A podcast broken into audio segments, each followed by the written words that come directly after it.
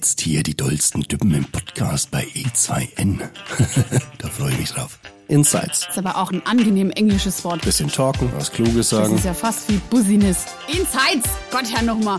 Ach, wie gut, dass niemand weiß, was E2N nun wirklich heißt. Was fällt dir denn spontan ein?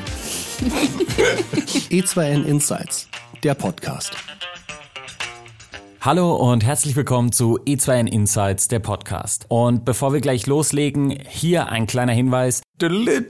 Special-Folge. Statt den üblichen 30 Minuten erwartet euch heute eine komplette volle Stunde. Wup, wup. Mein Name ist Raphael und ich bin der Moderator von E2N Insights. Ich werde meinen Gästen wie immer Fragen stellen und Begriffe nennen, auf die sie dann völlig frei und intuitiv antworten. Heute wollen wir uns das Thema Software mal etwas genauer anschauen, aber nicht aus Sicht der Entwicklung, sondern von der Idee zur Entstehung und vor allen Dingen wollen wir den Menschen im Vordergrund sehen, der am Ende die Software auch benutzt. Dafür habe ich Christian und Simon eingeladen. Stellt euch am besten selber vor. Christian, was machst du, wer bist du?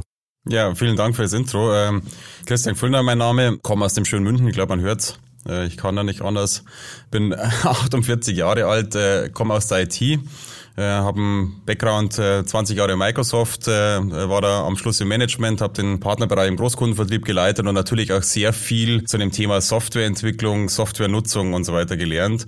Habe mich dann selbstständig gemacht äh, mit dem Thema ähm, digitale Transformation und Change Management und dann durch einen schönen Zufall zur Sell Pick gekommen, auch über ein Beratungsmandat äh, und ich sage mal, das mache ich bis heute nur heute in der nicht als Berater, sondern als äh, in der Funktion ähm, als des, äh, eines Geschäftsführers, also Mitgeschäftsführers äh, und äh, für das ganze Thema Vertrieb und Marketing verantwortlich. Vielen Dank. Simon, stell dich doch auch nochmal unseren Zuhörern vor. Ja, hallo, ich bin Simon, ich bin einer der Mitgründer von E2N und auch der Geschäfts- oder einer der drei Geschäftsführer. Ähm, ja, offensichtlich, ich mache es ein bisschen kürzer. Ne? Ich bin auch schon etwas älter geworden, mittlerweile jetzt 40. Und ähm, langweile ich euch jetzt nicht mit meiner Hintergrundgeschichte, denn die dürften die meisten kennen. Ich komme auch aus der IT-Welt, habe vor vielen Jahren dann aber Softwareentwicklung angefangen mit meinen zwei Kollegen. Und heute steht das Unternehmen E2N so da, wie es ist. Und wir beschäftigen uns eben viel mit dem Thema Mitarbeitermanagement. Vielen Dank. Dann würde ich sagen, starten wir auch direkt. Top-Themen der Gastronomie und des stationären Handels. Ich würde mal sagen, das Wichtigste und das ist auch gleichzeitig auch noch das größte Lernfeld, ist das Thema, seinen Gast, seinen Kunden zu verstehen. Und ich sage mal, wir kommen ja jetzt äh, heute Tech Talk. Ähm, wer ist denn die Referenz in dem Umfeld? ist Amazon. Und Amazon, wenn man sich vorstellt, die haben ja in den USA schon Versuche gestartet, unbestellt dem Kunden den nächsten logischen Artikel zu schicken und haben mit über 80 Prozent Wahrscheinlichkeit das Ding noch nicht einmal zurückbekommen. Und das heißt einfach, weil die haben eine unglaubliche Datenbasis ihrer Kunden aus diesen ganz vielen Bestellungen, wo die einfach vorhersehen kann, was will denn der Kunde? Mit was kann ich ihn locken? Was ist eigentlich sein Bedürfnis? Und wenn man das Ganze nochmal spiegelt auf das, was wir tun, wir machen uns sehr viel Gedanken in der, in der Gastronomie über Konzept, über Qualität, über Freundlichkeit der Mitarbeiter, zuvorkommender Service, also das ganze Rahmenprogramm. Aber aus meiner und vielleicht auch unserer Sicht, weiß nicht, Simon, du kannst sicher noch was dazu sagen, auch viel zu wenig Gedanken darüber, was will eigentlich der Kunde, wie verändert sich vor allem auch das ganze Thema. Wir haben das Thema Nachhaltigkeit, CO2-neutral, Nutrition Score, Allergene, was auch immer. Und das, das macht ja was gerade in der Gesellschaft. Und gerade das Thema Nachhaltigkeit ist immer ein wichtiger Faktor. Und darauf wirklich mal spezifisch A zu wissen, was sind denn die Zukunftstrends und wie beantworte ich diese Frage. Aber eigentlich, äh, sagen wir auch in der Dynamisierung der Speisekarte, die, also wirklich eine Bedarfsorientierung der, der vor mir steht, was er für Bedürfnisse hat und dem das Gefühl zu, äh, zu geben, dass er individuell in meinem Restaurant abgeholt wird. Wenn ich zum Luigi gehe und der Luigi sagt, hallo Christian, schön, dass du wieder da bist, äh, wieder die Penne Arabiata wie immer. Und das ist eigentlich so das Gefühl, was man gibt in einem, sage ich mal, einem sehr wechselnden Umfang. Also vielleicht, ich weiß nicht, ob das jetzt die Frage klärt, aber ich glaube, Simon, du schmunzelst schon. Ich glaube, du hast da noch ganz gute Insights zu dem Thema. Ja, auf jeden Fall. Also ich stimme dir da 100% zu. Das sind total wichtige Themen und die sollten viel mehr im Vordergrund stehen. Ähm, ich würde aber sagen, aus unserer Sicht ist das gar nicht so. Tatsächlich, unsere Kunden haben im Moment eher ein Problem ähm, oder eine Herausforderung nennt sich Wiedereröffnung. Ja, jetzt äh, hat man sich quasi ein Jahr lang beschäftigt mit Digitalisierung, weil das hat ja alles so ein bisschen vor sich hingetröpfelt und seinen Lieferdienst hat man irgendwie auf Vordermann poliert. Aber jetzt hat man plötzlich offen und da kommen jetzt Gäste, die wollen sich wieder an den Tisch setzen. Und ähm, ja, wenn ich da so ein bisschen reinhorche, was da auf dem Markt los ist, dann würde ich eher sagen, die haben das Problem, Luigi zu finden, der Hallo sagt. Äh, Stimmt. Ja, ist natürlich ein, ja, kann man sagen, hausgemachtes Problem. Ne? Das ist immer so dieser Mitarbeiter, der immer so als gut behandelt wurde und jetzt ähm, ist er dann halt mal woanders hingegangen und äh, fährt im schlimmsten Fall jetzt gerade bei Amazon Päckchen aus, weil die Leute immer noch alles nach Hause bestellen und jetzt fehlt er uns. Also für mich im Moment Top-Thema Gastronomie, auf jeden Fall Thema Personalbeschaffung und auch die Zukunft. Oder auch anderes Thema definitiv äh, Preisgestaltung in der Gastronomie. Scheint mir im Moment auch massiv zu kommen. Man kriegt's mit, wenn man ein bisschen in den Medien schaut. Jetzt funktioniert das plötzlich mehr alles so, wie es vor fünf Jahren war. Die, irgendwie hat sich die Welt jetzt weitergedreht und alles ein bisschen erschrocken, ja, dass es der, der nächste Step kommt. Absolut. Nee, ich würde ja gar nicht widersprechen. Ich meine, wirklich kurzfristig ist es wirklich die Beschaffung der Mitarbeiter, das sehen wir ja ganz genauso.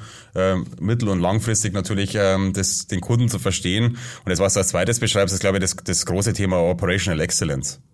Und ich, ich sage mal, und das ist ja auch nochmal so ein ganz spannendes Umfeld, ähm, zu sehen, wie, wie operativ exzellent ich denn meinen Betrieb steuere. Und das hat ja immer, wir haben ja heute auch ein bisschen das Datenthema, so als Grundlage immer damit zu tun, dass ich erstmal eine unglaubliche Transparenz habe und nicht von meinem Steuerberater nach sechs Wochen, ob ich jetzt Gewinn oder Verlust gemacht habe, sondern weiß heute, was bis jetzt passiert ist und es auf den verschiedenen Bereichen. Und das ist, glaube ich, ein ganz spannendes Thema, auch das Thema Profitabilität, Preisfindung, ähm, Mitarbeitereinsatz, Wareneinsatz, Waste-Redaktion. Also da gibt's ja 1047 Schlagworte dazu äh, und 1047 und eins Möglichkeiten. Und das ist ja genau das Spannende, um was es ja bei ganz vielen Betrieben auch dem Thema Digitalisierung geht. Ja, und Digitalisierung, das haben wir jetzt wirklich monatelang durch die Gegend, durch die, durchs Dorf getrieben. Aber jetzt kommt, glaube ich, der große Frage, was machen wir damit? Also es tun wir einfach mal so, es haben viele jetzt irgendwas digitalisiert, das ist immer schön, aber was kommt jetzt? So, und jetzt sind wir gerade an dem nächsten, an dem nächsten Kreuzungspunkt, äh, der vielleicht entscheidet zwischen Erfolg und äh, Misserfolg. Kundenverständnis. Das ist halt natürlich ein zentrales ähm, Element auch bei uns. Klar, alles dreht sich darum. Äh, ohne einen Kunden würde es uns wohl offensichtlich auch nicht geben. Und dann muss man natürlich auch ein hohes Verständnis haben. Und ich glaube, das ist eine der, der spannendsten Herausforderungen für breit aufgestellte Softwareunternehmen, weil es gibt ja nicht den Kunden oder der eine Kunde, sondern wir haben ja sehr viele mit sehr unterschiedlichen Anforderungen, sehr unterschiedlichen Ideen, sehr unterschiedlichen auch Wahrnehmungsperspektiven. Meine, das wirst du auch kennen. Ähm, es gibt halt einen Haufen Kunden, die glauben, dass das, was sie machen, das cleverste ist und sie sind auch der Einzige, der das so macht und niemand anders ist auf die Idee gekommen. Und äh, für, für uns als Softwarehersteller ist es natürlich so, dass wir viele Kunden sehen und äh, sehen dann natürlich auch die Wiederholung. Und wir müssen dann immer leider sagen, ja, du, das ist schon eine gute Idee und das ist auch völlig der richtige Weg, aber es ist jetzt nicht dein einziger, sondern das machen alle so, weil wenn du es nicht so machst, dann wird es nämlich gar nicht funktionieren. Ja, aber ich meine, das ist ja spannend, wenn ich dich unterbrechen darf. Das ist ja das total Spannende ist ja zwischen, äh, die haben unterschiedliche Anforderungen, unterschiedliche Ideen. Weil die große Frage ist, haben sie wirklich unterschiedliche Anforderungen? Also Ideen äh, hundertprozentig d'accord, aber das war ja so eine der Grundideen des, des Cosmo, der Cosmoburger Initiative zu sagen, eigentlich ist es ja immer halbwegs identisch. Ich brauche genügend Pot äh, Personal für das, was ich an dem Tag Umsatz mache. Und das muss ich vernünftig planen. Natürlich mit Teilzeit, Vollzeit, äh, äh, Studenten, was auch immer Kräften, ähm, aber eigentlich ist es ja halbwegs dasselbe. Ob Full oder Quick oder was auch immer Service, ähm, dasselbe. Ja, da bin ich bei dir. Und das kann man sogar manchmal, das klingt auch für den einen immer bisschen vielleicht auch brutal, aber am Ende des Tages ist ein Restaurant, dort wird eine Ware eingekauft, die wird verarbeitet, zu einem Tisch gebracht, die wird sie wieder verkauft. Das ist der Kreislauf der unterscheidet sich dann wahrscheinlich nicht so sehr von einem Discounter. Auch da wird Ware eingekauft, sie irgendwo hin transportiert, dann wird sie dort wieder verkauft. Also das ist alles ein, ein Business und, und die meisten Businessmodelle haben unten drunter immer den gleichen Sinn und Zweck. Am Ende des Tages will dann auch jemand Profit machen. Und die Frage ist immer eher, wie ich das dann am Tag gestalte. Und mhm. ich glaube, da ist auch dann die größte oder sollte auch die größte Unterschied zwischen unseren Kunden sein. Was haben sie für ein Konzept oder was haben sie für eine Idee, wie sie diesen Standardprozess draußen abbilden und nach draußen zeigen? Absolut. Und das ist ja auch unser Erlebnis, dass wir von der, von der Grundlage. Wir, wir machen ja Business äh, Process Management oder Performance Management oder wie man es nennen soll. Aber prinzipiell geht es darum, einfach ein gutes Verständnis auf Zahlenbasis zu haben, läuft oder läuft nicht. Erstmal. Exakt und eine Transparenz zu bekommen. Und ich sage mal, und das, was das ja diese, ich sage immer, goldene Nugget ist, äh, also das, um was es eigentlich geht, ist mit einer möglichst hohen Genauigkeit die Zukunft vorherzusagen. Und darauf basierend das Personal zu planen, die Ware einzukaufen, und im Endeffekt das Konzept auch anzupassen. Und das ist, glaube ich, so ein spannendes oder ein Spannungsfeld ist ja auch zu sagen, zwischen diese Individualität herzustellen. Und das ist ja das, um was es in dem Konzept geht. Ich glaube, das ist hundertprozentig d'accord, was du sagst, ähm, Simon. Ähm, das ist ja praktisch, mit dem ich glänze. Ich habe ein veganes, ein Sushi, Full Service, Quick Service, Edel, äh, vier Sterne, zwei Sterne, was auch immer Restaurant. Ähm, aber ich habe im Hintergrund eigentlich identische Prozesse. Exakt. Und auch von unserer Seite, es gibt so zwei ganz typische Standardprozesse. Das ist ein Dienstplan zu schreiben. Also kein, keiner unserer Kunden könnte äh, keinen Dienstplan schreiben. Also selbstverständlich muss ich irgendwann mal überlegen, wer kommt denn zur Arbeit und macht die denn? Ja, die kann ja anrufen, oder? Ja, ja ganz spontan. Aber selbst das ist ja, selbst das könnte man noch als Form eines Dienstplanes sehen. ja, die Schicht beginnt, wenn jemand anruft. Ähm, also, aber das ist so eine Sache. Und das andere ist natürlich die Zeiterfassung. Denn wenn ich dann tatsächlich da bin, dann muss ich auch, dann leiste ich auch einen, einen mein Beitrag in Form von Zeit, die muss irgendwo abgerechnet werden. Auch das ist ein vollkommen normaler Standardprozess, ähm, der immer da sein muss. Absolut. Und auf der anderen Seite habe ich natürlich eine Erwartung, was bringt mir denn diese eingesetzte Mitarbeiterstunde an Ergebnis? Also das heißt im Endeffekt Mitarbeiterproduktivität ist ja eine der Top-Kennzahlen, weil ich sage, ist ja auch vielleicht auch im Gegensatz zu anderen Ländern in Deutschland einfach personalkostenintensiv was auch gut so ist, weil die müssen ja. ja, auch ihre Mieten und alles zu zahlen. Aber das ist einfach nochmal ein spannendes Thema. Was ist denn das Ergebnis daraus? Und das ist dann das Thema Mitarbeiterproduktivität. Genau, exakt. Und das ist ja auch, ähm, ja, ich sage ja mal, die zwei wichtigen Kennzahlen oder die zwei großen Kostengrößen, das ist Ware und Personal. Ja, und das Thema Personal, da muss sich jeder drum kümmern. Also ich glaube, in einem gastronomischen Betrieb kannst du nicht hingehen und sagen, ist mir egal, was das alles kostet und wie lange die jetzt da sind. Hauptsache, das wird irgendwie gemacht. Nee, nee, das, das muss man tatsächlich clever planen und clever controllen und clever einsteuern. Digitale Unterstützung. Realität versus Kundenvorstellung. Ja, das ist ein äh, schönes Stichwort und da fallen mir direkt wirklich so ein paar Erlebnisse auch in meiner Zeit ein. Ähm, Realität versus Vorstellungen. Ich habe oft das Gefühl gehabt, dass es, dass es auch wirklich äh, ja Kunden gibt oder Interessenten, äh, die glauben oder die haben schon irgendwie gefühlt, da ist ein Problem. Das haben sie schon irgendwie erkannt und haben aber gedacht, man kann das Problem lösen, indem man eine Software einführt. Also das ist sozusagen die, der magische äh, Mitarbeiter, der kostet nur weniger der, und der regt sich nicht auf und außerdem arbeitet er auch nachts und 24 Stunden durch, wenn es sein muss, aber der löst irgendwelche Probleme. Ähm, also diese Anforderung, die ist häufig bis zu mir durchgekommen und ich, ich muss da leider auch unsere Interessenten immer enttäuschen. Das kann die Software nicht, ja. Die Software ist ein unterstützendes die, die Genie aus der Bottle, oder? Das ist ja das eigentlich so das Ideal von ich reibe an der Flasche. Ja, wir können auch gerne mal die Microsoft-Anekdoten rausziehen, ja. Ich weiß nicht mehr, wie die kleine Klammer in Word heißt, aber nein, diesen äh, Magic-Assistenten, den gibt es nicht, ja. Das ist ein unterstützendes Tool.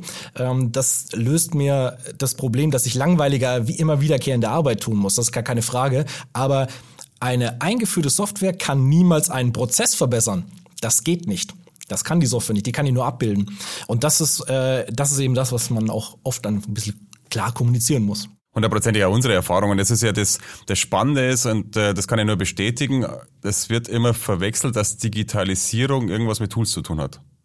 Natürlich am Ende des Tages führt es wahrscheinlich zu einem Tool, einfach aus dem einfachen Grund, weil es einfach ist, das zu kaufen wie selber zu bauen. Ich könnte mir ja dafür entscheiden, wenn ich alle Prozesse verstanden habe, wenn ich die Abläufe ähm, komplett dokumentiert habe, auch meine Software selber zu schreiben oder es irgendwie selber in Form zu gießen, ob jetzt Software oder Excel oder was auch immer. Und das ist aber oft der einfachere Weg, eine Software zu kaufen, weil sich viele Menschen sehr viele Gedanken im Vorfeld gemacht haben und es hoffentlich schon bei sehr vielen Kunden versucht haben und ihre Learnings wieder in die Software eingebaut haben. Ich würde sogar versuchen, noch mal ein bisschen deutlicher zu sagen. Das ist eigentlich sehr schön, weil eine Software, die ich mir hole, da kaufe ich mir nicht nur das Stückchen Programmcode, die äh, tausende von Zeilen Code, die dann irgendjemand dahingeschrieben hat und irgendeine Oberfläche, die man sieht, sondern man kauft sich ja sofort die Erfahrung ein, die der Softwarehersteller schon mit vielen, vielen anderen Kunden gemacht hat. Also eigentlich kaufe ich mir eben auch viel Expertise mit ein. Die gehört genauso zu einem Softwareprojekt dazu, wie die Software als solches. Hm, absolut. Und das ist ja das Spannende. Also das heißt, am Ende des Tages geht es darum, erstmal ein Verständnis seines Business-Problems zu haben. Das hast du ja vorher schon gesagt, Simon, ich muss einfach irgendwie, ich habe vom Gefühl her, es läuft halt nicht so. Ich habe vom Gefühl her, der Steuerberater sagt mir, ich mache nur 5% Rendite oder vielleicht machen wir gar keine. Und dann muss ich eigentlich erstmal verstehen, was ist denn mein Problem? Und dann muss ich verstehen, wie kann ich das Thema strukturell angehen. Also es hat natürlich vielleicht machen wir mit einzelnen Mitarbeitern zu tun, aber grundsätzlich scheint was in der Dienstplanung nicht zu funktionieren, scheint was in der Warenbestellung nicht zu funktionieren. Es geht einfach darum, das Thema rauszufinden, mal zu beschreiben, wie wird's denn ideal aussehen? Genau, das ist so ein bisschen das, was ich immer sage, erstmal den Ist-Zustand festhalten. Also ich muss ja erstmal wissen, wie es jetzt läuft und dann kann ich mir überlegen, wo es hingehen will und dann finde ich auch den Weg dann dahin. Ja, aber das ist auch etwas, ähm, viele glauben eben, die Einführung der Software erzeugt schon automatisch das Ziel. Das ist halt leider nicht so. Ja, und ich meine, ich sage mal in, in, Ergänzung, das ist ja ganz spannend, ähm, wir sind ja auch eine Software-Company, wir sind auch, wir haben ja ähnliche Gedankenmodelle, wir tauschen uns ja sehr viel aus. Für uns war es wirklich eins der zentralen ähm, Learnings, um das so schön bayerisch zu sagen, ähm, dass wir einfach äh, ohne Beratung die Software oft nicht wirklich genutzt wird. Und das war für uns auch mal ein ganz spannendes Element, auch nochmal zu dem Thema Tool und Digitalisierung, ist zu sagen, am Ende des Tages brauche ich erfahrene Mitarbeiter, die unsere Kunden an die Hand nehmen, um das wirklich, den wirklichen Nutzen und den ganzheitlichen Nutzen aus Software rauszuziehen, weil sie einfach verstehen, um was es geht und dem Kunden helfen, Schritt für Schritt die Themen auch einzuführen. Und ich sage mal, dieses Thema Customer Care ist für uns ein ganz wesentlicher Erfolgsgarant gewesen, den Erfolg bei unseren Kunden herbeizuführen und darum ein ganz, ganz wesentliches Thema und auch für uns ein Learning. Weil ich sage mal, ein tolles Tool über den Zaun zu kippen, hat dann oft den Erfolg gehabt, dass ein tolles Tool über den Zaun gekippt war und äh, der Kunde nach einem Jahr gesagt hat, so, puh, jetzt weiß ich ja nicht genau, was mir das bringt. Äh, und das ist genau das einfach das Spannungsfeld zwischen Beratung und Software und wirklich das ganzheitliche Verständnis des Businessproblems. Genau. Das ist auch bei uns ein Grund, warum wir keinen Support anbieten, sondern Customer Success und warum der bei uns nicht äh, kostenpflichtig ist, sondern kostenfrei. Denn auch wir wollen, dass mit der Einführung unserer Software wir dem Kunden auch helfen, die erfolgreich einzusetzen. Das erfolgreiche Einsetzen von Software, das heißt natürlich auch, ich werde im Unternehmen erfolgreicher. Na gut, über das Pricing-Modell können wir noch sprechen, weil ich finde, gute Leistung kann auch was kosten. Das war damit gar nicht gesagt. Ist, es, ist ja in, es ist ja in den Lizenzkosten schon eingepreist. Ja, bei uns noch nicht. Aber es ist ein spannendes Thema. Aber ich sage mal, der Punkt ist, und das, ähm, das ist ja auch ähm, für uns wirklich spannend zu verstehen. Wir haben das, wir haben das eingeführt, verpflichtend für das erste Vertragsjahr, immer so ein Unterstützungsmechanismus. Und wir haben noch keinen einzigen Kunden. Und das ist für mich eine unglaubliche ähm, Befriedigung und ein unglaublicher Erfolg. Wir haben keinen einzigen Kunden, der nach einem Jahr gesagt hat, er will es nicht weiterhaben für ein Jahr. Und das ist eigentlich das, man sieht, wie groß das Bedürfnis auch ist unserer Kunden genau diese Unterstützung von Mitarbeitern an die Hand zu bekommen. Technologie verbindet. Starke Kooperationen. Ja, ganz spannendes Thema. Und es ist, ich sage mal, ich bin ja sehr geprägt auch aus der Microsoft-Zeit, weil Microsoft, sage ich mal, einer der ähm, äh, Hyperscaler ist mit dem starksten, mit der stärksten Partnerintegration weil es einfach ähm, in der DNA der Firma schon immer war, zu sagen, ich bin, ich werde nur groß, wenn ich im Endeffekt meine Partner das, die, die Botschaft in den Markt tragen, weil es sind im Endeffekt Hunderte von Tausenden von Menschen, die ich selber gar nicht beschäftigen kann, die im Endeffekt das Thema groß machen. Und das heißt, ist einmal das Thema Vertriebspartnerschaft. Auf der anderen Seite, und das ist ja das, was wir vorher gesagt haben, eine Software, die alles kann, gibt es nicht. Suche ich mal eben im Markt Partnerfirmen, die komplementär mit mir äh, zusammenarbeiten können und aus diesen eins plus eins eben drei, vier oder fünf machen. Und das ist ein ganz spannendes Thema und vielleicht nochmal auch nochmal ein, ein Schritt wieder nach, äh, nach oben. Ähm, der Digitalisierungsgrad in der Gastronomie ist im Augenblick laut Schätzungen oder laut äh, einer Befragung zwischen 0,3 und 1 Prozent. Der Digitalisierungsgrad im Gegensatz dazu in der Automobilindustrie ist inzwischen 30 und 35 Prozent. Das heißt, da ist noch so viel Nachholpotenzial in den verschiedenen Bereichen. Und das kann ich nur als gesamtheitliches Paket bringen in der Ausprägung, ich will von jedem das Beste haben, aber perfekt zusammenarbeiten, wenn ich in eine starke Partnerschaft gehe oder in starke Partnerschaften. Und das ist genau das, was wir mit dieser Cosmo Burger Initiative gemacht haben. Einen starken Partner im Personalmanagement, einen starken Partner im Warenwirtschaftssystem, einen starken Partner im digitalen Rechnungsmanagement und uns nochmal als, äh, ähm, als eine weitere Ergänzung für das Thema Business Performance Management. Und es macht so unglaublich Spaß auf der einen Seite in der Zusammenarbeit, weil einfach mit, mit tollen Vordenkern zu arbeiten, ist einfach immer was Tolles. Und auf der anderen Seite bekommen wir unglaublich tolles Kundenfeedback von dem, was wir eigentlich an Mehrwerten auch ähm, für unsere Kunden äh, liefern können. Ja, das sehe ich ähm, ja ziemlich genauso. Das ist vielleicht noch, was man als Aspekt auch mal dazu nehmen kann, das ist mal ein bisschen die technologische Seite. Denn äh, das wird immer so einfach dahingeschmissen, so man braucht Schnittstellen, als würden die irgendwie auch vom Baum fallen und einfach da sind. Das, das steckt richtig Arbeit drin und äh, da ist ein, ein hoher Arbeitslast drin und deswegen kann man natürlich nicht hergehen, äh, auch wir bei E2N können nicht sagen, so wir bauen zu jedem und allem irgendeine Schnittstelle, weil das würde uns so viel Ressourcen blocken, dass wir unser Produkt nicht mehr voranbringen können. Also muss man sich natürlich konzentrieren auf Lösungen, die wirklich gut miteinander funktionieren und dann lieber hochperformante Schnittstellen bauen. Ja, wo ich auch mal zwei, dreimal nachdrehen kann, wo ich ein bisschen was verbessern kann. Also das ist immer die, der technologische Aspekt, warum ich nicht überall Schnittstellen habe, sondern eben auch konzentriert zu guten Partnern, die dann auch häufig verwendet werden. Ähm, das ist mal so ein bisschen der, der technologische Aspekt. Und die andere Seite, die ich auch in, meinen, ja, in meiner langen Zeit mit E2N jetzt auch gelernt habe, ist, man muss ja auch philosophisch ein wenig zusammenpassen. Also ich möchte ja nicht jetzt sagen, wer was richtig macht oder falsch macht, aber jeder hat ja eine Idee hinter seinem Unternehmen, hinter seinem Produkt, seine, da wo soll es denn hingehen? Und wenn quasi schon die Partner in zwei völlig unterschiedliche Richtungen laufen, dann wird ja für den Kunden nichts übrig bleiben. Das kann nicht funktionieren. Die ziehen das ja einfach auseinander. Das ist nichts. Und mir ist zum Beispiel immer wichtig, wenn wir mit Partnerunternehmen zusammenarbeiten und sie auch als solche bezeichnen, ja, wie jetzt in unserem Cosmo Burger Projekt, dann, dann muss ich wissen, der Kunde steht in der Mitte. Ja, es geht nicht darum, dass wir beide eine coole Schnittstelle haben, die wir möglichst vielleicht auch noch verkaufen können oder uns gegenseitig irgendwie empfehlen oder so bauchladenmäßig durch die Gegend laufen mit allen Lösungen, die wir irgendwie zur Hand haben, sondern wenn wir was zusammen machen, dann muss der Kunde, der beide Sachen im Einsatz hat, besser dastehen als vorher. Und solange der im Mittelpunkt steht, machen Schnittstellen und Zusammenarbeit mega Sinn.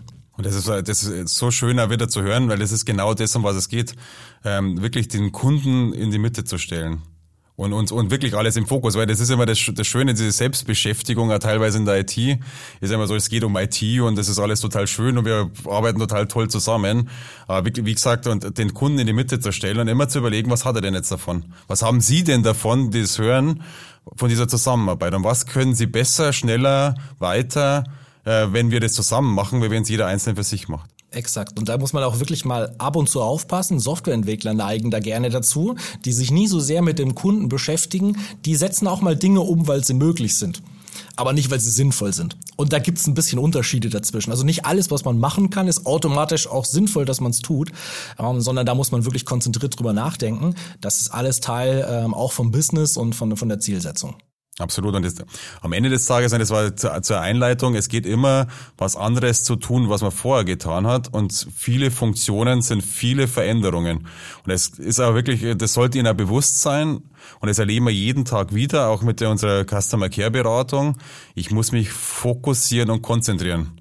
Das gilt sowohl, das empfehlen wir unseren Kunden, fokussiere ich auf das, auf drei Themen maximal und versuche die wirklich zu verändern. Und dann kannst du aus dieser Veränderung, aus dem, aus dem Lernen zu verändern, mehr Themen verändern. Und es gilt auch für eine Partnerschaft, es muss einfach strategisch Sinn machen, philosophisch äh, von der Wellenlänge, ähm, und es passt ganz gut, muss ich sagen, äh, zusammenpassen und dann, dann kommt da was Tolles dabei raus. Aber es muss immer im, im Fokus stehen. Change Management. Also Change Management ist ein ganz spannendes Thema, weil das ist das Zentrum. Wir hatten vorher gesagt, der Mensch im Mittelpunkt und das Verhalten des Menschen im Mittelpunkt zu optimieren, zu verbessern, ähm, in eine neue Ebene zu bekommen. Und das ist eigentlich das, um was bei Change Management geht, ist immer was anderes zu tun, wie man vorher getan hat. Und das ist genau das nochmal unterstützt mit Software, beflügelt mit Software, was auch immer.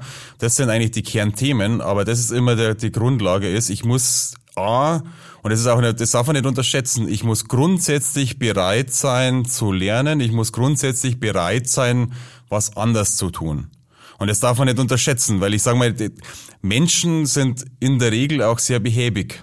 Und man, man merkt das selber, man hat ja, je älter man wird, ähm, desto mehr Marotten hat man, desto mehr sagt man, das habe ich immer schon so gemacht und es war immer schon so gut und das will ich ja nicht anders machen und das alles andere ist doof. Und um das geht's. Ist eine geistige Bereitschaft, was anders zu tun. Ja, und ich glaube, dieses etwas anders machen, als man, also heute anders machen, als man es gestern getan hat, das ist wirklich anstrengend. Das weiß jeder für sich selbst. Und das wissen wir auch sehr, sehr genau. Denn was ist denn so ein typischer Einstieg für uns beim Kunden? Ist quasi die, die Zeiterfassung, die auf Zettel und Stift stattgefunden hat, jetzt irgendwie eine Anwendung zu verlegen und dann eine, eine Stempeluhr hinzustellen. Das ist sogar immer noch relativ leicht einzuführen, weil das ist so ein typischer Prozess, wo man durch die, die Veränderung Arbeit spart. Die sind immer leicht. Also die sind, oder sag mal, leichter.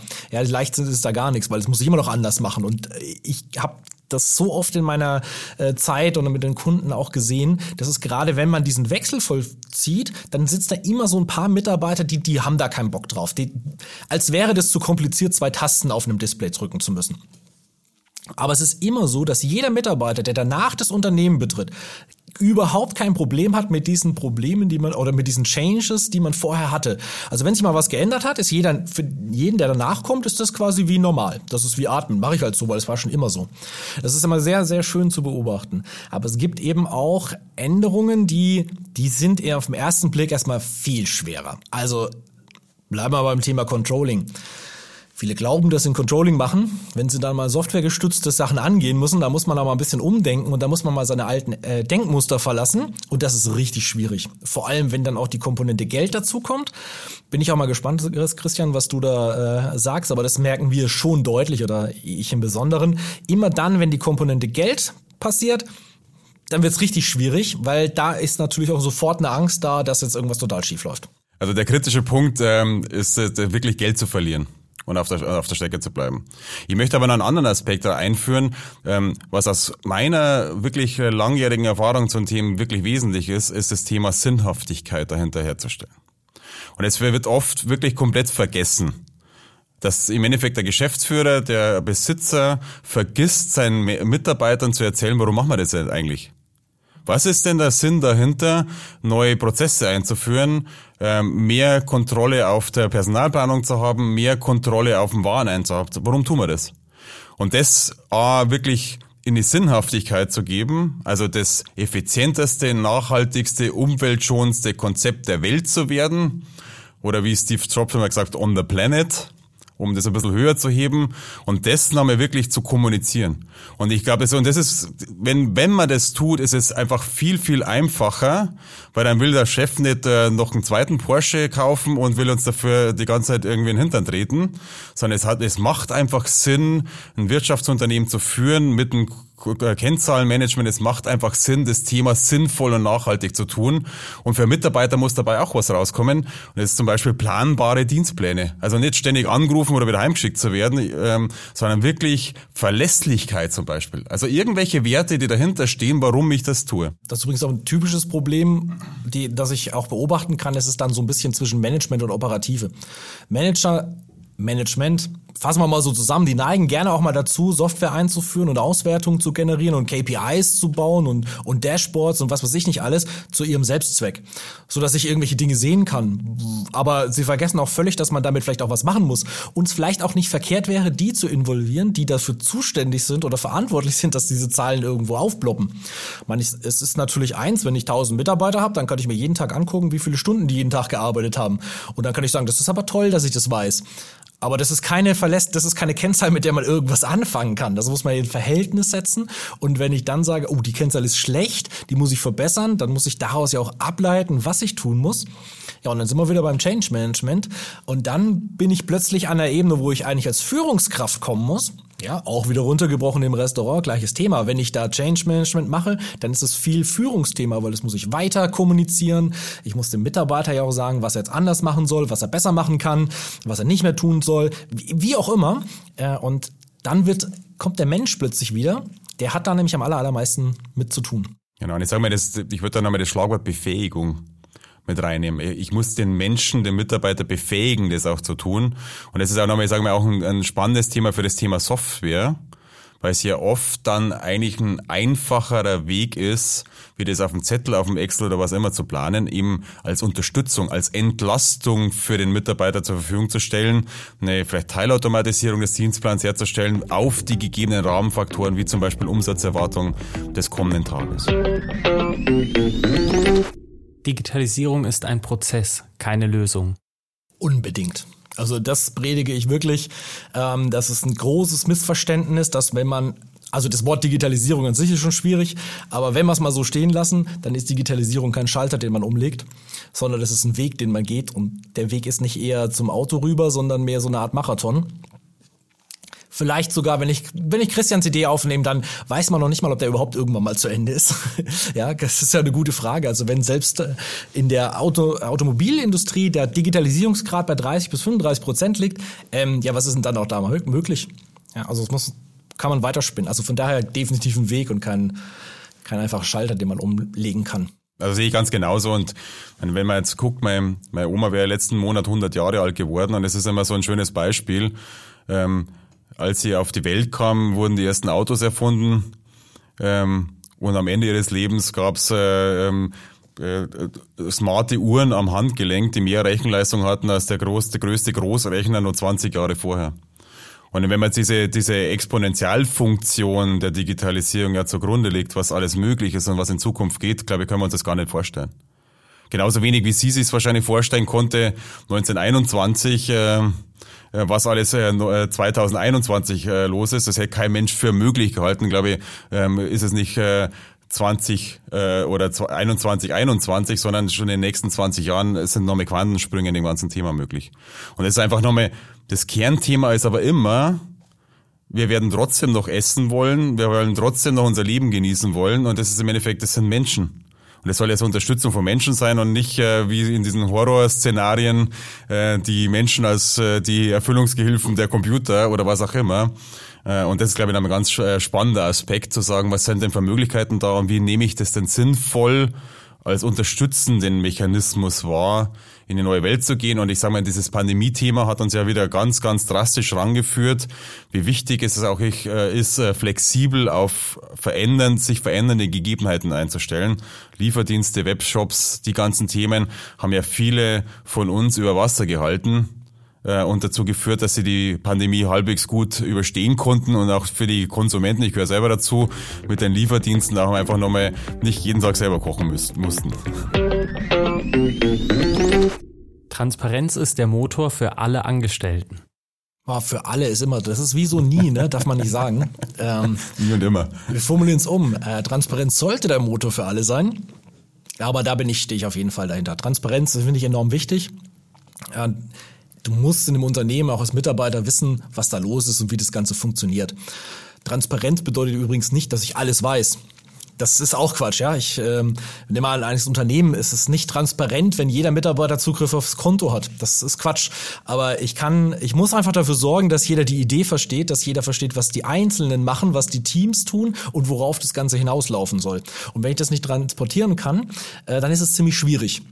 Das ist mal so ein bisschen der, der globale. Und für mich als Mitarbeiter sollten zumindest die Prozesse, die mich immer direkt betreffen, die müssen, müssen transparent dargestellt sein. Das muss man ein bisschen verstehen, woher da welche Dinge kommen. Ja, auch da, klar, die Beispiele aus unserer Software, ähm, haben wir anfangs nicht verstanden, dass das so gut ankommt. Aber die Mitarbeiter unserer Kunden können über das Smartphone ihre eigenen Arbeitszeiten ansehen.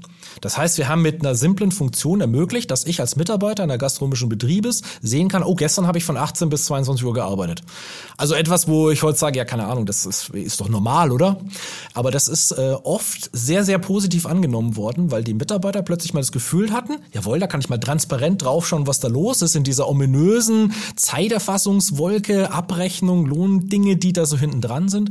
Und ich glaube, dass Transparenz einfach mal die Mitarbeiterzufriedenheit massiv steigert. Und zufriedene Mitarbeiter, das ist doch das, was wir alle haben wollen. Absolut. Und ich würde klein, äh, wieder mal einen kleinen philosophischen Ausflug machen, ähm, weil die Grundlage dafür ist ja, ähm, das Menschenbild, das dahinter steckt, ist ja, dass jeder Mensch am Morgen aufsteht und leisten will, erfolgreich sein will, einen tollen Tag verleben will. Also es steht keiner auf und sagt, ich will heute der absolute Loser sein, äh, heute soll ein blöder Tag sein äh, und mein Chef äh, soll mir durch die Gegend peitschen. das stimmt wohl. Und wenn, wenn, Die Vorstellung ist aber lustig. und wenn man, wenn man von dem Bild ausgeht, ist es ja wirklich wichtig, ähm, das Thema Sinnhaftigkeit, ich komme wieder darauf zurück, den Sinn in dem zu sehen, was ich tue. Und den Sinn in dem zu sehen, was ich tue, kann ich nur, wenn ich weiß, um was es geht. Und das ist ja schon mal die Grundform der Transparenz. Und Sinnhaftigkeit ist die höchste Form der Transparenz, in dem, was ich jeden Tag tue, einen Sinn dahinter sehe, weil es in irgendeinem Kontext, in irgendeinem Zusammenhang steht. Und nicht, ähm, ich muss mich zehn Stunden knechten äh, und äh, peitschen lassen. Ich habe keine Ahnung, warum ich das alle tun muss, aber ich habe keine Chance, weil mein Chef einfach stärker ist, mir die Kohle gibt äh, und, und ich deswegen das zehn Stunden lang tue.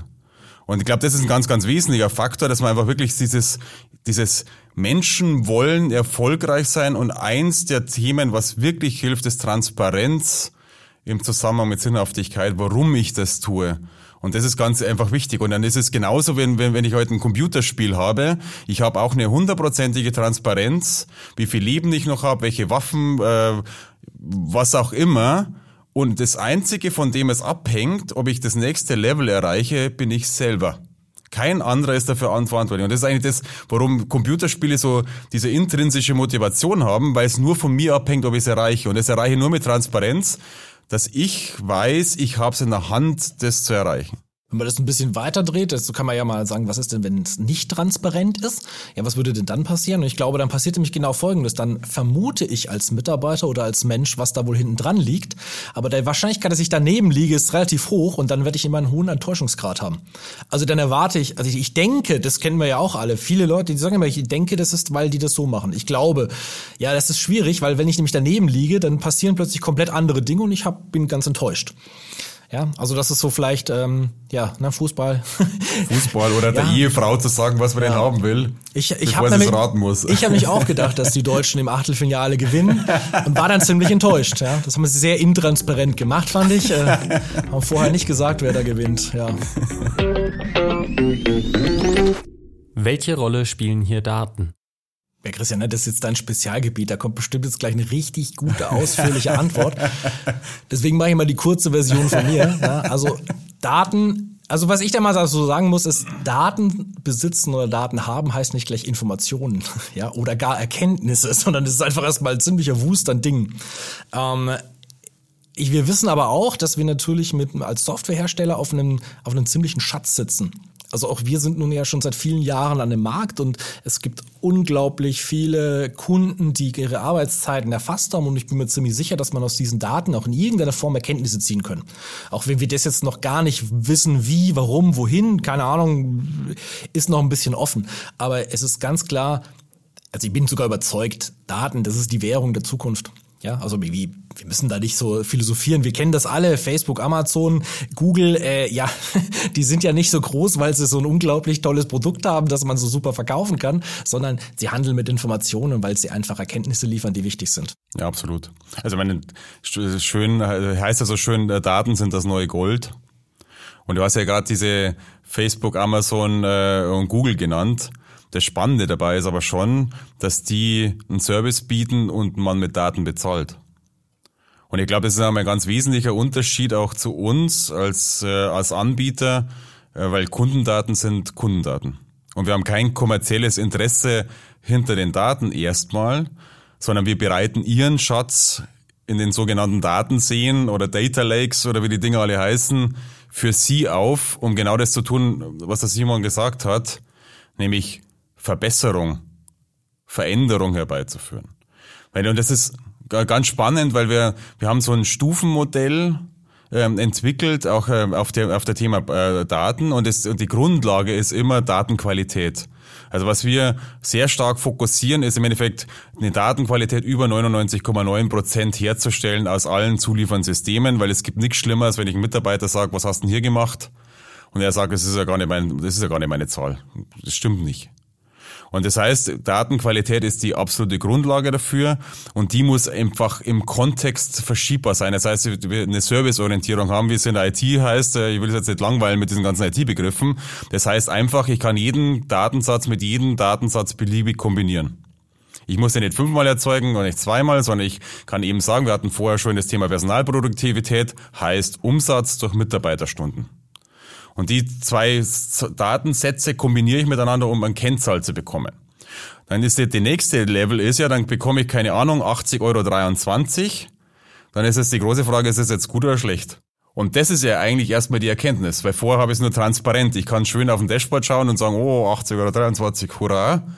Ähm, aber die Transpar äh, die, die, das Potenzial und die Einschätzung dieser Kennzahl entsteht erst dahin, wenn ich es ins Verhältnis setze zu einem vergleichbaren Tag in der Woche, zu einem Tag mit der gleichen Situation, ist es jetzt gut oder schlecht, oder ich vergleiche es mit meinen Standorten, die aber auch vergleichbar sind. Also ich muss jetzt irgendwie einen Kontext gesetzt bekommen, um zu sagen, 80 Euro ist super oder eigentlich sind 100 super und die 80 sind eigentlich doof. Wir machen es auf einer anderen Ebene, ja. Diese Zahlen, die sind bei uns auch da. Wir, da klar kennen wir, wir wissen, wie lange er gearbeitet hat, wir wissen, wie viel Umsatz an dem Tag gemacht worden ist und können eine Produktivität anzeigen. Aber für uns ganz operativ ist es wichtig, demjenigen, der damit zu, äh, arbeitet, zu zeigen, ähm, rot, gelb, grün. Ja, das ist jetzt gut, das ist jetzt naja und das ist ganz schlecht, da musst du was tun. Also einfach mal so ein billiges Ampelsystem reinzuziehen und einfach mal nur die Erkenntnis aus den Daten zu nutzen und einfach wirklich auf unterster Ebene zu sagen, ja, das ist gut und das ist schlecht. Und wir machen uns noch nicht mal Gedanken darüber, welcher Wert denn der gute ist. Ja, das überlassen wir auch tatsächlich noch unserem Kunden ähm, oder beziehungsweise wir überlassen es ja euch dann, ja.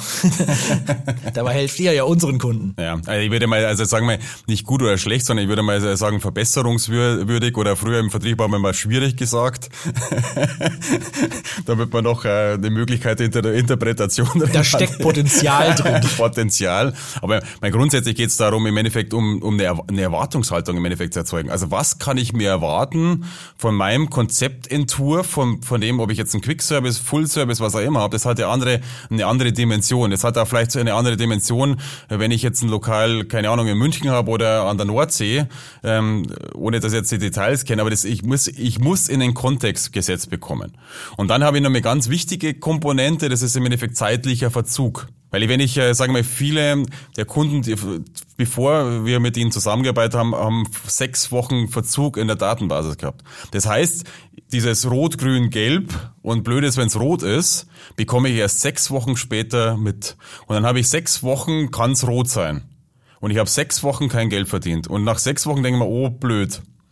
Und das ist genau ein ganz spannendes Thema, dass wir, wir sagen, wir machen eine Echtzeitanalyse. Das heißt, ich muss so schnell wie irgendwie möglich mitbekommen, dass es gelb ist bevor es irgendwie rot werden kann. Das ist ja auch wirklich bei uns so ein, so ein Thema, was wir äh, oft auch erklärt haben, äh, Personaleinsatz. Das ist etwas, was die meisten unserer Kunden ursprünglich nur vom Steuerberater mitgeteilt bekommen haben, im Zuge der BWA, die im besten Fall eben genau zwei Wochen nach Monatsabschluss kam. Viel zu spät, weil dann war nur noch äh, möglich, Ausreden zu finden, warum es vielleicht nicht gut war oder Erklärungen, warum es vielleicht gut war. Aber wir müssen das auf den Tag runterholen. Möglichst auf die Minute, in der Stunde, da wo ich noch reagieren kann. Und äh, das ist für mich auch so, aus diesen ganzen Daten, die da irgendwo auftauchen, der Blick kann nur nach vorne sein. Ja, also in die Vergangenheit zu gucken, ich bin da jetzt wieder gemein, das ist für mich immer dieses Buchhaltungsthema. Ja, als Buchhalter kann ich nur das buchen, was passiert ist. Aber ich will in die Zukunft schauen und dazu brauche ich auch einfach geniale, gute Daten, die ich dann genau. auch wirklich mal sammeln sollte. Absolut. Und vielleicht jetzt äh, wie, ähm, noch eins, ein Thema, was mir sehr wichtig im, im Kontext ist. Wir sind jetzt gerade auf der Ebene, ich kann bewerten, ob die Zahl gut oder schlecht ist. Und jetzt kommt was unheimlich Blödes. Ich muss mir überlegen, was mache ich denn jetzt anders, dass es besser wird. Das ist ähm, nochmal der Unterschied. Ich habe letztens einen schönen Satz gelesen, mit BI fängt das Problem erst an. Stimmt, weil ihr dann weiß, dass blöd ist. Und die, gerade die große Schwierigkeit, und jetzt sind wir wieder bei dem Thema Change Management, sind wir bei dem ganzen Überbau, was wir vorher diskutiert haben. Ich muss mir auch überlegen, wer muss was anderes tun? Was sollte der im besten Fall tun? Ist er schon befähigt, das auch anders tun zu können? Hat er verstanden, warum wir es anders tun müssen? Also die ganze Kette, die wir vorher diskutiert haben, und das zweitwichtigste dabei ist, ich brauche, ich muss nachkontrollieren. Weil sonst habe ich diesen Frühstücksdirektor-Effekt, dass der Chef jeden Tag eine total geile Idee hat, die er lautstark natürlich in der Firma verkündet. Die Mitarbeiter lachen, nicken und genauso weitermachen, weil sie wissen, dass er nie wieder nachfragt. Und das ist eben im Endeffekt dieser Veränderungsprozess. Das heißt, dieses ganze Thema Daten und Datenanalyse und Datenbewertung ist nur, nur, nur Und ich kann jetzt nur noch mit Nachdrücke so behaupten, die Basis für den Veränderungsprozess, die Sinnhaftigkeit und die Nachhaltigkeit einzuführen. Und, und die Sachen ist wirklich, und jetzt da legen wir so einen extremen Fokus drauf, auch mit unserem Customer Care, es geht jetzt die richtige Aktion, es geht jetzt die richtige Befähigung, die richtige Nachkontrolle der Veränder des Veränderungsprozesses einzuleiten, weil sonst wird es in einem Jahr ganz genauso sein, wie es heute ist. Es wird sie nichts getan haben, also sie haben die Beruhigung zumindest, dass sie auf schöne Dashboards gucken können. Datenerfassung. Na, Daten müssen wir natürlich erfassen, damit wir Daten haben. Das ist auch irgendwie logisch. Da fällt mir immer Excel ein. Ja, da, das habe ich hier schon mal im Podcast gesagt. Also Wenn es nach mir geht, müssten die meisten Excel äh, deinstallieren, weil sie auch nicht wissen, wie man damit umgeht. oh, darf man das sagen, wenn jemand von irgendeinem Ex-Microsoftler da sitzt? Ich glaube, es ist das meistgenutzte Tabellenkalkulationsprogramm der Welt. Also ja, und das ist gleichzeitig wahrscheinlich auch das meistgenutzte Programm, das von Leuten verwendet wird, die gar nicht wissen, was Tabellenkalkulation ist. Nein, also Datenerfassung ist natürlich ein äh, enorm wichtiges Thema. Äh, ist ja für uns auch so, ja, obwohl es so billige, leichte, easy Themen sind wie alleine mal die Zeiterfassung. Ähm, auch da ist es ja so ein typisches Thema. Wir hatten heute auch schon mal kurz drüber gesprochen. Ähm, viele haben da ein bisschen Angst, Zeiten zu erfassen ihrer Mitarbeiter, weil die ja vielleicht die zehn Stunden gar nicht einhalten oder es gibt immer Probleme mit den Ruhezeiten. Das will ich dann lieber mal nicht erfassen, weil es gar nicht so ist oder, oder es dann da stehen könnte und so. Und es wird häufig, ähm, zumindest in unserem Personalverwaltungskontext äh, oder Zeiterfassungskontext, wird immer gedacht, wenn ich die Dinge mal erfasse, das heißt, wenn ich mal genau weiß, was Sache ist, dann hätte ich plötzlich ein Problem. Aber das ist eigentlich so, wie du gesagt hast, ne? Eigentlich sieht man erstmal das Problem, von dem man vielleicht glaubt, dass es da ist. Von daher ist die Erfassung von Daten für mich erstmal ein zentrales Element, weil sonst kann ich nämlich überhaupt keine Rückschlüsse ziehen oder gar Ideen für die Zukunft ausarbeiten. Ich sage mal, das, das Thema ist halt, ähm, ich glaube, es gibt ganz wenig Sachen, die ich datenmäßig nicht erfassen kann. Also ich sage mal, wenn ich an meine Microsoft-Zeit zurückdenke, der, die Microsoft, aber auch Google und Amazon haben an, an äh, Machine Learning-Algorithmen gearbeitet, die Emotionen messen können, also aus der Kamera. Die sehen, ob ich das, ob ich jetzt gut finde oder schlecht finde oder was auch immer. Also es gibt ganz viele Sachen, die ich messen kann. Die, die, die erste Frage ist die, warum will ich's messen? Also was will ich denn am Ende des Tages, sind wir schon wieder dabei, anders machen, wie ich es heute tue? Und äh, nicht erfasste Daten gibt's nicht. Und das ist genau das, das, das Schwierige. Also wenn ich, wenn ich Daten verarbeiten will, muss ich sie erstmal erfassen. Und das auf, auf einem möglichst einfachen und intuitiven Weg. Und das ist ja das, was uns die Digitalisierung auch der Smartphones und äh, so weiter schon ermöglicht hat. Man Daten kann ja auf alle möglichen super easy äh, äh, Arten erfassen. Ich muss nur die Sinnhaftigkeit und natürlich das Thema Datenschutz als ganz wichtiges, die verschiedenen Aspekte des ganzen Themas auch betrachten. Man muss aber auch wirklich aufpassen. Auch da habe ich viele Sachen erlebt, dass man meint, man müsste irgendwelche Daten erfassen. Die aber, da hat die Erfassung aber mehr Zeit gekostet oder mehr Geld als den Nutzen, den man hätte rausziehen können, was man aber auch gar nicht gemacht hat, weil es eh viel zu aufwendig war. Also ich sag mal jetzt auch bleiben wir in der Gastronomie. Natürlich muss ich wissen, äh, wann ist mein Mitarbeiter gekommen und wann hat er wieder Feierabend gemacht, weil ich muss ihn ja dafür bezahlen. So, das ist eine vollkommen logische Thematik. Aber es macht jetzt aus meiner Sicht zumindest Stand heute überhaupt keinen Sinn, äh, zu erfassen, wie lange braucht er denn von der Küche bis zum Tisch, zum nächsten Tisch, wieder zurück. Das, also ich erfasse doch nicht die Laufwege, meine Servicekraft äh, in einer Zeiterfassung. Also es ist bestimmt spannend und für jeden Data Analyst, der würde wahrscheinlich halt ausflippen, was er da Tolles rauslesen könnte. Aber in der operativen würde sowas aus meiner Sicht keinen Sinn machen, weil die, der Aufwand dahinter wäre aktuell zu hoch. Mein, da ist mein Lieblingsthema ja ähm, Gästeanzahl. Das ist ja so ein unglaublich lustiges Thema. Also die, die Mitarbeiter müssen es in ihr Handheld eintippeln. Jetzt kommt aber blöderweise die ersten zwei am Anfang, dann kommen noch drei dazu und dann der fünfte Nachzügler oder was auch immer. Dann hat man mit intelligenten Kamerasystemen, die im Endeffekt den Zutritt messen. Jetzt haben wir aber blöderweise die Raucher, die ständig raus und reinrennen, weil man ja drinnen immer rauchen darf und, und, und. Also echt ein ganz, ganz spannendes Thema. Ähm, also wenn jemand eine tolle Lösung hat, bitte anrufen, äh, kaufe ich sofort. Das ist ein schönes Beispiel für die auch die Granularität, die man dann vergisst. Das macht manchmal im kleineren Kontext keinen Sinn, im Großen dann schon. Ja, aber dafür braucht man einfach Spezialisten, die einem da auch ein bisschen mithelfen, wann etwas Sinn macht. Denn bei, bei 20 Leuten muss ich nicht genau erfassen, wie wir rein und rausgehen. Das ist relativ egal, weil es sind nur 20. Und die bisschen Fehlerquote würde mir einen Fehler in den Daten erzeugen. Aber wenn ich halt 20.000 Leute äh, mit einem Tracking rein und raus geht, dann stören übrigens auch die Raucher nicht, weil die rechne ich statistisch dann wieder raus. Ja, also da gibt's andere Möglichkeiten. Kontext ist das Zauberwort für mich ähm, und immer prüfen, ob es sinnvoll ist. KPIs und BI? Ja, KPI, das ist einfach so was Schönes. Das ist so ein schönes geflügeltes Wort, ne? Ein bisschen BI, ein bisschen KPI, super Sache, easy verkauft, läuft. Aber das ist, glaube ich, ähm, da gibt's doch diesen alten Spruch, ja, traut keiner Statistik, die du nicht selbst gefälscht hast. Und das trifft aus meiner Sicht auf die meisten BI und KPI-Tools zu, weil ich einen Haufen lustiger, schöner Grafiken machen kann mit tollen roten, grünen, gelben Zahlen, die lauter Dinge bedeuten, die zwar auch alle richtig sind, aber die nicht zwangsläufig irgendwie Rückschlüsse zulassen. Und ähm, ich, ich finde es wirklich interessant, was Unternehmen manchmal messen. Also ein KPI ist ja nur eine Messgröße was überhaupt keinen Sinn ergibt. Also das ist wirklich faszinierend. Ja, ich meine, ich sage mal, auf der einen Seite, und das ist ja schon eine Standardisierung von Erfolgskriterien. Es heißt eben, eine KPI heißt der Key Performance Indicator. Es heißt, ich mache mir Gedanken, welche Faktoren, von welchen Faktoren ist mein Erfolg abhängig?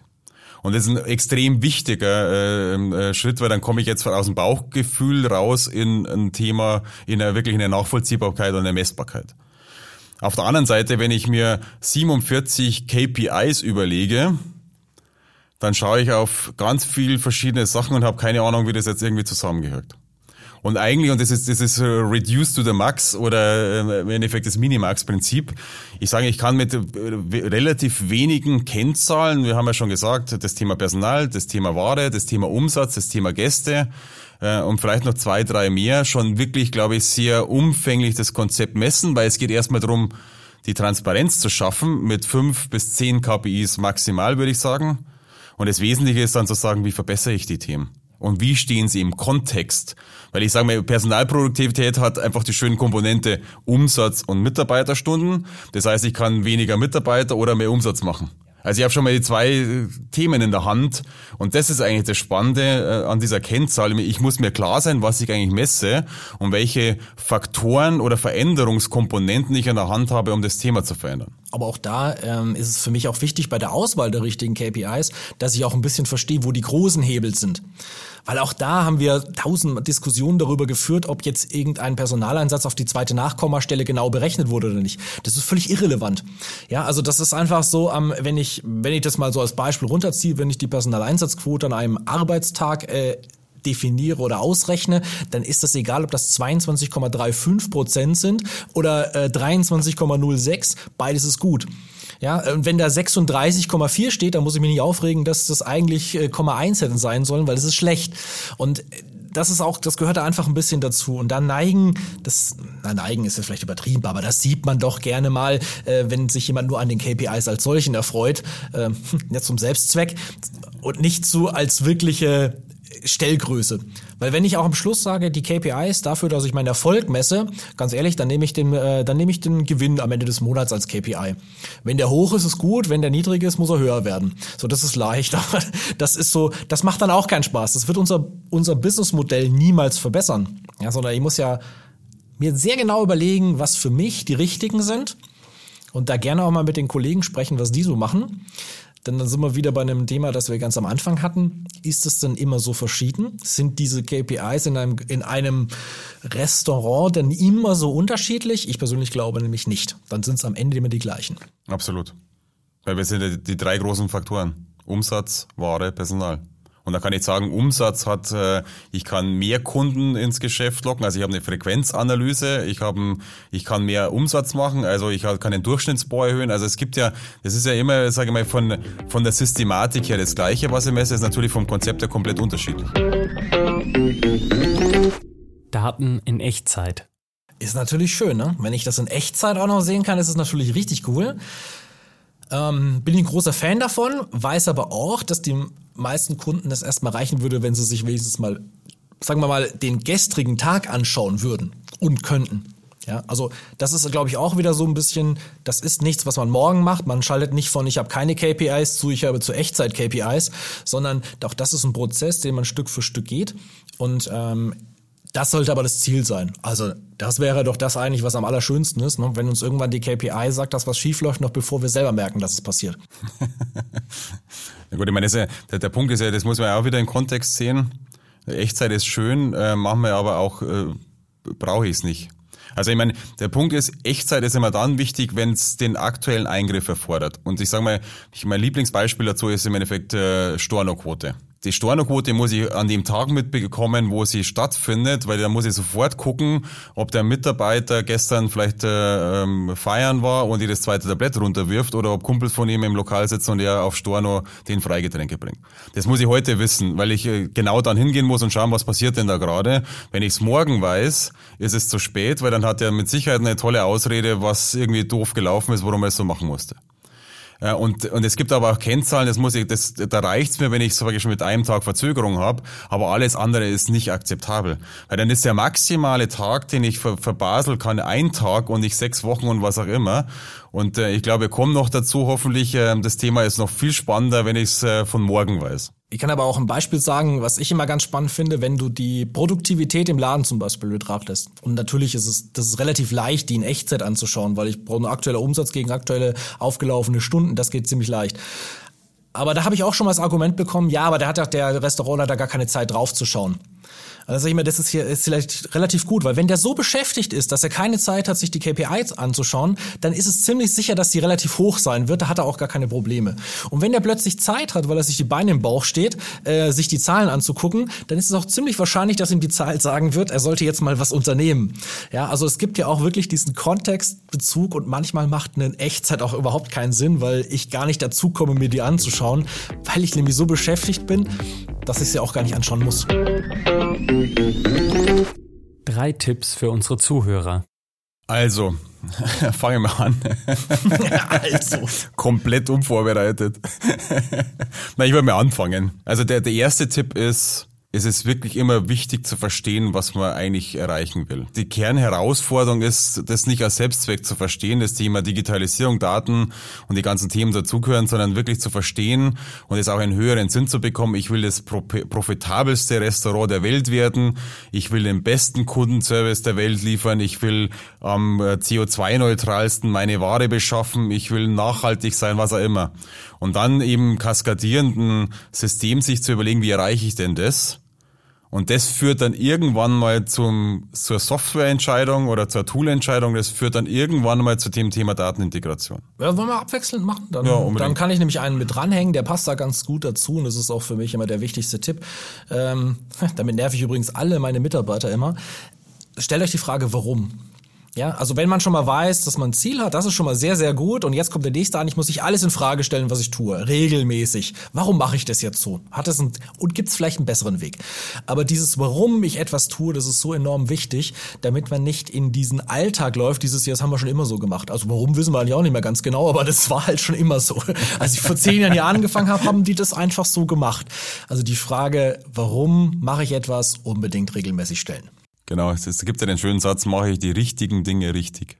Etwas, was ich aus meinem eigenen Marketing-Team auch gelernt habe, und das finde ich eine super, super Erkenntnis.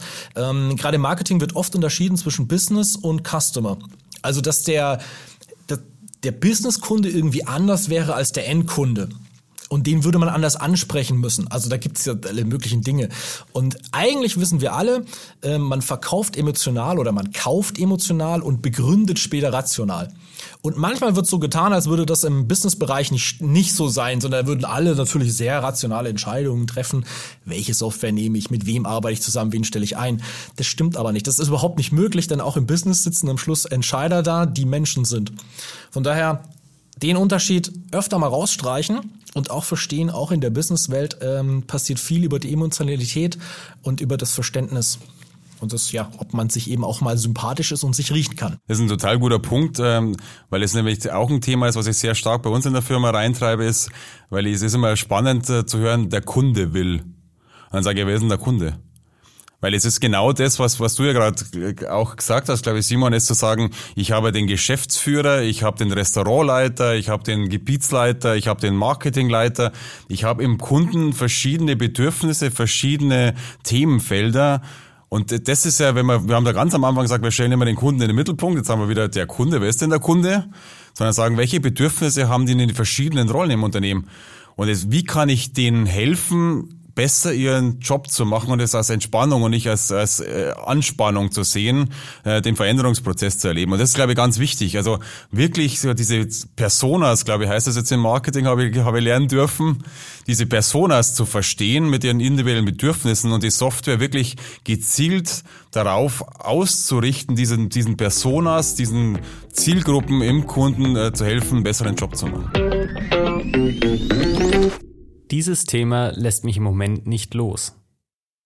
Also im Moment denke ich tatsächlich immer viel drüber nach, über Homeoffice versus äh, Vor-Ort-Office.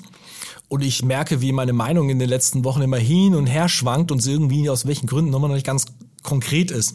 Also während ich, glaube ich, wahrscheinlich auch in den letzten Folgen vor drei, vier, fünf Wochen, sechs Wochen noch äh, gesagt habe, Homeoffice, juhu, natürlich funktioniert das, ähm, bin ich mir mittlerweile nicht mehr sicher, ob es am Ende dann wirklich die, die Lösung, die ist, die unbedingt sein muss. Das ist ganz schwierig, weil ähm, jetzt nach langer Zeit im, im Homeoffice zu sitzen und jetzt fängt's ja auch bei uns wieder so ein bisschen an, dass viel mehr hier passiert. Es sind wieder mehr Mitarbeiter hier im Office, man sieht wieder öfters Leute und ich merke, wie es plötzlich viel mehr Spaß macht. Also das auch einfach diese Interaktion und so. Und ich, es ist wirklich äh, schwierig. Und ich bin mir nicht sicher, ob man überhaupt an den Punkt kommt, wo man eine Entscheidung treffen kann und sagen, jawohl, alle arbeiten remote oder alle arbeiten äh, im Office. Ganz schwierig. Ja gut, aber ich sage immer, Stigma sind ja immer wahnsinnig schwierig. Nachts sind alle Katzen grau, oder wie das so schön heißt. Was ja wirklich total spannend ist, äh, ich glaube, wir haben alle lernen dürfen, dass es auch remote geht. Und ich sage mal gerade dieses das Thema äh, sehr viel Reisen, äh, sehr viel Zeit auf der Straße mit der ganzen Umweltbelastung und so weiter, das ist ja deutlich entspannter geworden. Aber mir geht's genauso, was ich auf alle Fälle gelernt habe, ist Kreativprozesse mit dem Webcall ähm, das kann man einfach sein lassen. Äh, da kommt ganz selten was dabei raus, sondern da brauche ich einfach die Leute eingesperrt, vielleicht sogar zwei Tage, ähm, dass einfach was entstehen kann und es nicht so immer so Abruf, äh, jetzt Idee, los, wir haben eine Stunde ganz kurz äh, jetzt und und das geht einfach nicht. Und das ist einfach so das Spannende. Das ist das Gleiche und das ist auch sagen wir in, in Richtung unserer Kunden auch zu sehen mit dem ganzen Thema Lieferdienst Webshop und wieder Präsenz weil ich habe ja so einen Hunger nach ins, ins Lokal zu gehen ich habe auf das Lieferdienstthema, das war ja eine, war schön und war eine gute Notlösung, aber eigentlich habe ich ja viel mehr Bock drauf, äh, diese tollen gastronomischen Erlebnisse, den Spaß, die Freude, die Bedienung, was auch immer zu erleben und das ist eigentlich das, das Gefühl, das Lebensgefühl ist ein ganz anderes, wenn ich einfach vor Ort bin und die Menschen sehe. Und by the way ist das Essen auch frischer und schmeckt besser. Und für die, die nicht so gerne essen gehen, bei mir wäre es auch so langsam mal wieder das Kino. Ah, ja? Ja, so schön das war, dass jetzt auf den ganzen Streaming-Portalen wirklich relativ zügig zügig aktuelle Filme kamen und da kann der Fernseher noch so groß sein und die, die Soundanlage noch so teuer. Aber irgendwie ist das Kino dann doch auch nochmal was anderes und hat auch definitiv seine Daseinsberechtigung. Und so langsam äh, möchte ich auch gerne mal wieder einen vernünftigen, guten Actionfilm im Kino anschauen. Glaube, jetzt kommt James Bond jetzt, glaube ich, oder? Ja.